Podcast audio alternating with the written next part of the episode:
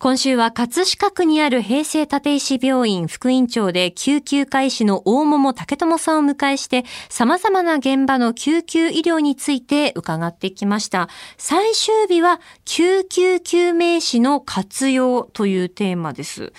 あの、救急救命士の方の、まあ、ぼんやりとしたイメージなんですけれども、こう、救急車に乗っていて、まあ、その中でこう、速やかにこう対処している、まあ、車に乗って、なんかあちこちに行っているようなイメージなんですが、実際どうなんでしょうか？あの、まあ、その通りだと思いますね。はい、あの、かつてはですね、うん、消防機関にご勤務なさっている、まあ、救急隊員の中で、救急救命士という資格を取得した人たちがどんどん増えてきて、はい、まあ、東京消防庁の運用している救急車の中では必ずどなたかお一人は救急救命士さんが乗っているということになっておりますので、ええ、そのイメージはえー、かけ離れてはいません。おそらくそういうイメージをお持ちの方が多いんだと思います。ただし、あの、救急救命士というのは、あの、医療者の中で国家資格なんですね。ははい。で、あの、今は、まあ、学部を卒業したり、あるいは専門学校ですね、あの、卒業なさって、国家試験を受けて、まあ、晴れて救急救命士となった後にですね、ええ、全員が消防機関に勤務することがあのあるかというと、まあ、決してそうではなくて、はい、え少なからず、え病院の中で、え救急救命士としてあの働いている方も、えいらっしゃるんですね。まあ、そうなんですね、はい、私の今執務している平成立石病院は14名のあの救急救命士の方を、え雇用しています。うん改めてその救急救命士の、まあ、役割っていうのはどういったものがあるんでしょうか？そうですね。もともとはですね、救急現場に、まあ、救急車で駆けつけて、はい、まあ、そこで、えー、評価を行って、えー、どのような医療機関にどういう処置をして運んだらよいのかというトリアージを行って、うん、で実際にその救急救命処置、はい、これあの法的に許されている、まあ、処置を行って医療機関につなぐと。まあ、まさに、えー、ER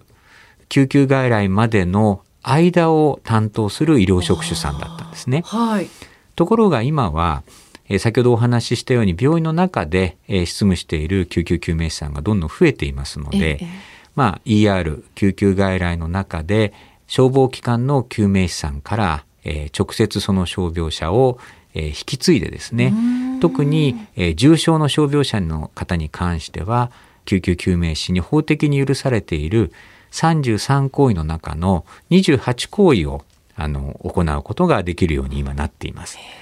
で我々、えー、医師や、えー、看護師にとってもですねその業務の一部を肩代わりしてくれるような、まあ、タスクシフトを担う、まあ、医療職種としても非常にこう期待が持たれる存在になっています。はい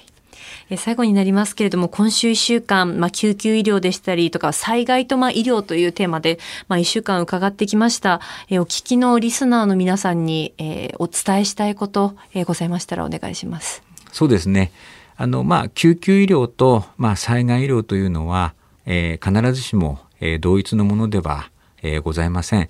救急医療は、その時に使うことのできる資源をですね、す、べ、てをあの投入して、えー、必ずや最高の結果を導き出すように、えー、日々努力をしております。ただ災害になりますと資源も限られてきますので、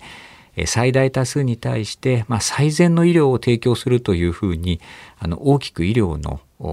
まあ、目的が変わってしまいます。ですので、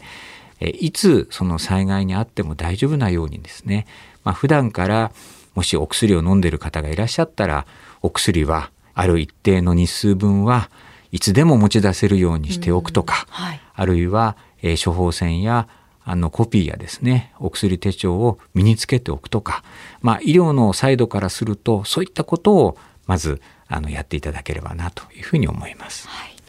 えー、今週1週間、平成立石病院副院長大桃武智さんに様々な角度から救急医療について、えー、そして災害にあった時にまあどう動いたらいいかといったことについても、えー、お話伺ってきました。先生1週間ありがとうございました、はい、ありがとうございました。